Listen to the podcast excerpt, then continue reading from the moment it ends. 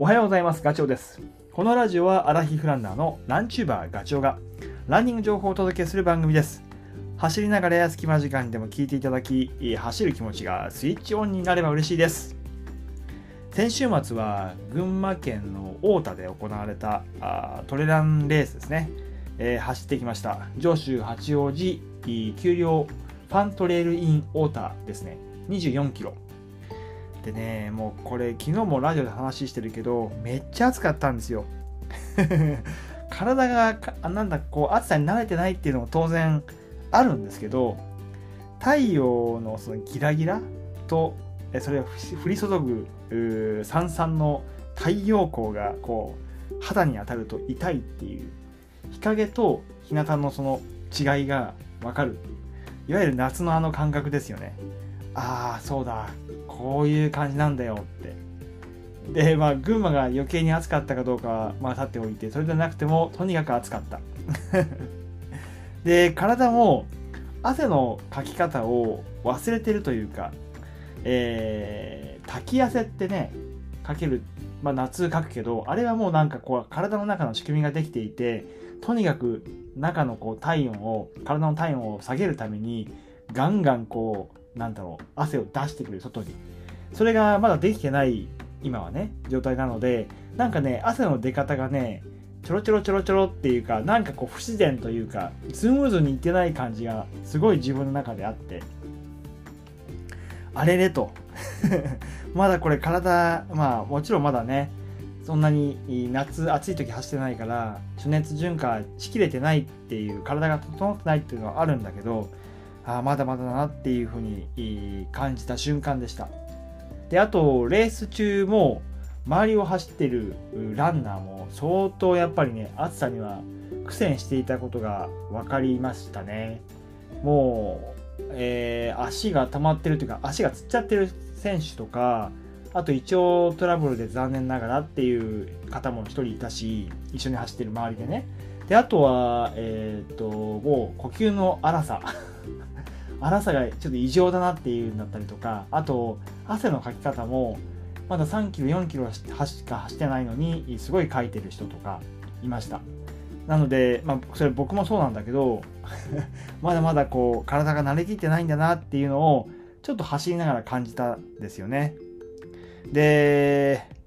あの体の中の水分量ってよく言われるけど7割とかって言うじゃないですか。で1日に2リッターの、えー、大体ね入れ替わりがあるらしいんだけど、まあ、これもなんか僕の感覚だとシーズンによってねあの違うような気がしていてまあランニングに例えるとだけど僕はあの冬とかやっぱり水分取る量は減る。例えば10キロ走るにせよ多分飲む量は 300ml ぐらいあれば結構十分だったりとかします。冬はね寒い時期は。だけど夏は全然それじゃ足りなくてやっぱり倍ですよね。10キロ走るとまあ山走るのかもうね海岸線みたいな太陽さんさんのところ走るのかによっても違ってくるけど大体倍の300だから600か。600ml ぐらい。ペットボトル1本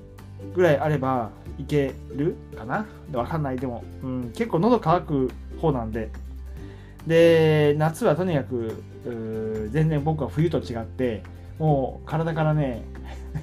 飲みたい飲みたい喉乾いたっていうサインがもうどんどん出てくるんですよ。でこの まあ、水分を欲するっていうね要求は、まあ、生きていくためには絶対必要だしえー、体の中の7割のそのパーセンテージが減っていけばそれは脱水症状とか悪い方に働いちゃうんで欲しいって言ったら飲まなきゃいけないんですけどただやっぱりね飲み方はあるっていうか体にこう水分を入れる方法っていうのは知っておいた方がいいかなというところで、まあ、僕があの心がけてることを3つかなお話をしたいと思います今日は。でまず1つ目はねもう自分のその水のえー、必要量を知るっていうことです。えー、水分が足りないと、まあ、脱水症状になっちゃうから、えー、飲まなきゃいけないっていうのはまずあるんだけど一方で水取りすぎちゃうとそれはそれで体の負担になる。ナトリウムいわゆるカリウムとかねその辺の、えーと、成分のバランスが崩れちゃうと汗をかくコントロールができなくなってきちゃう。それってすごいやっぱりね体温調整ができなくなってくるのでそれはやばい話なんで水取りすぎちゃうも良くない。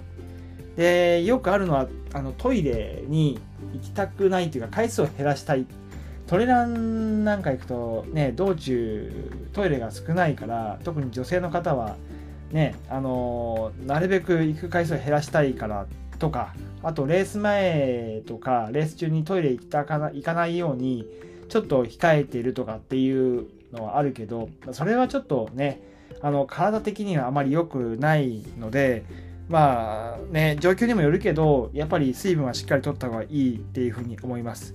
まその時に参考になるのが自分がどのくらい汗をかくのかっていうことは知っておく。大体言われるのは1時間に 500ml ぐらいは汗かくので、その分の水分は体に入れなきゃいけないです。で2つ目。2つ目はね、少しずつあのこまめに飲むっていうこと。で、まあ僕も日曜日のレースの時に汗相当かいたから あのやっぱりエイドステーションでガブ飲みしたかったんですよ。それね、すごいわかるんだけど、一気に水飲んじゃうと、それもまた負担になるんですよね。あの、胃の中に入ってくる水、それをこう、体的に処理ができる量って決まってて、これも一般的に 50ml って言われています。50ml っていうと、口に含んだ一口二口ぐらいかな。それだったら胃の中に入った時にさーっと吸収されていく。あの砂場の水にあ砂場砂場に水をかけるとさーっとなんかこう吸収されていく。あんな感じですね。それが、まあ、ベストです。逆にどっさりと水飲んでガブガブ飲んじゃうとあのバケツであの砂場に水をかけるような感じであの溜まっちゃう分かりますかイメージイメージで言ってますけどそうするとその胃液が薄まっちゃったりするので消化不良になるし、えー、まあ、トレランなんかだとね胃の中でジャブジャブこう揺れちゃうのであんまり良くないですよね。なので結果倦怠感とかだるくなったりとかパフォーマンスの低下につながってくるので、まあ、少しずつこまめに飲むということが大事です。で3つ目3つ目はねこれはまあ僕本当気をつけなきゃいけないんだけど最近気をつけてるけど 甘いものの飲みすぎ、エイドステーションで、まあ、言うとコーラだよね。これ、コーラってやっぱりね、それを目的にエイドに向かってるところもやっぱりあって飲みたい飲みたいって。だけど、今僕はエイドで飲むのは1杯にしてます。の1杯にしようと思ってます。前前はね、結構グイグイと2杯ぐらい、2杯3杯飲んでたんだけど、やっぱり血糖値がね、一気に上がっちゃうんですよね。で、これ僕 UTMF の時に、それやっちゃった記憶があって、あの、何も考えないで、その時は。あのとにかくもう喉が渇いてたから、いや、一杯しか飲まないっては決めてたんだけど、なんか飲んじゃった記憶があるんだよね。で、あと、缶だったからなんか飲、うん、飲みすぎてるなーなんていうのは思ってはいたんだけど、そうするとね、やっぱり血糖が急に上がると、やっぱりめまいとか体調不良とか、だるくなっちゃうのでやっぱり1杯にした方がいい。1杯でも、まあ、コーラのいわゆる糖分カフェイン水分あの炭酸のシャキってするものは感じられるのでそれで我慢できる体にしないといかんなと自分に言い聞かせてます、まあ、そんなことをね今言った3つを意識するとトラブルの確率は下がってくると思います。で逆に体調を崩しちゃうとまあ本当にこれ戻すの大変です。筋肉疲労とかだとえー、とちょっと休んだりとかすると復活っていうのもなくはないんだけどやっぱりね胃腸トラブルは筋肉の回復と比べると全然遅い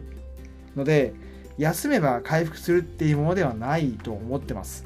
胃腸トラブルはね難しい。だそうならないように努めるとかならないように自分の体調を、えー、管理して日頃からねあの知っておくっていうことがすごい大事だと思います。まあ本当に言うととストレスをためないとか食べ物を注意するとか睡眠しっかりとるっていうそういうことが、まあ、結局大事になります。であとはねあのシーズンによってあの体調変わってくるのでその癖を本当に知っておくことがやっぱり大事かなというふうに思ってます。はい。まあ自分に生かしていることも今回はたくさんあったけど、少しでも役に立てば嬉しいです。それではね、また次回の放送でお会いしましょう。ガチョウでした。バイバイ。